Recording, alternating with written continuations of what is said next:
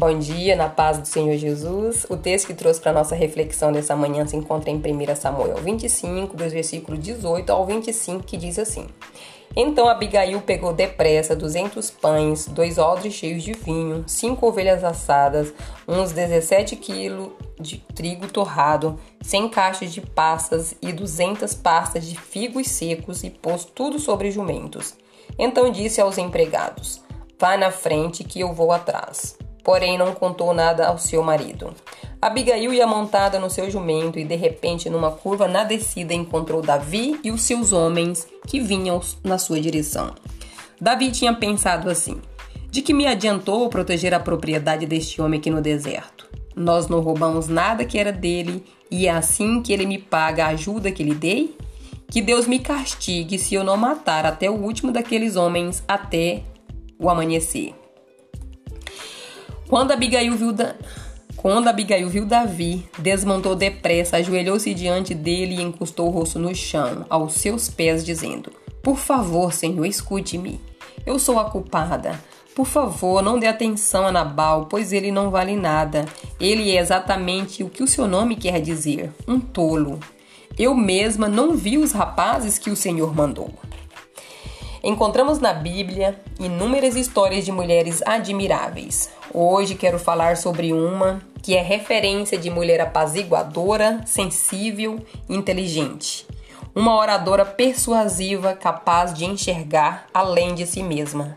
Mulher sábia e formosa que fazia a vontade do Senhor. Seu nome era Abigail.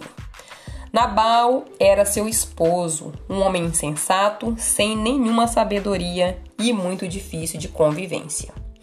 Abigail foi a mulher que Nabal precisava ter e ele teve muita sorte ao se casar com ela. Provavelmente Nabal fosse um homem rico, graças à administração da sua esposa, pois ela se mostrava muito mais bem preparada do que ele. Porém, ele não lhe dava o devido valor. Aliás, nem o seu marido, nem a cultura da sua época.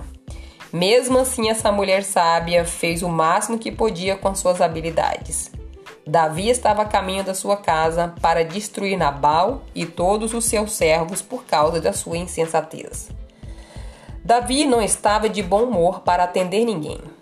Porém, a forma como Abigail abordou Davi o desarmou de sua fúria. Ele então parou para ouvir o que ela tinha para lhe dizer. Ela usou a mesma estratégia que Jacó usou quando foi encontrar com seu irmão Esaú. Mandou presentes antes. Foi exatamente por causa da recusa de Nabal em dar o devido reconhecimento a Davi pelos serviços que ele lhe tinha prestado que o deixou irado. Abigail se mostrou uma importante conselheira entre esses dois homens. Sua ação sábia e de rápida e ágil negociação impediu que Davi se vingasse do seu marido. A atitude corajosa dessa mulher evitou uma grande tragédia. Ela livrou Davi de cometer vingança com as suas próprias mãos. Com certeza, Abigail agia sempre com sabedoria diante de todos da sua casa. Suas atitudes eram conhecidas por todos os seus servos. Ela não tinha dificuldade de se humilhar e pedir perdão mesmo que o erro não tivesse sido cometido por ela. As atitudes e as palavras de uma mulher sábia, de uma mulher virtuosa, aplacaram o ódio de Davi e um grande mal foi evitado.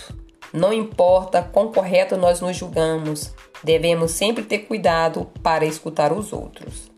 Davi ficou tão impressionado com a competência de Abigail que, após a morte de seu marido Nabal, ele se casou com ela.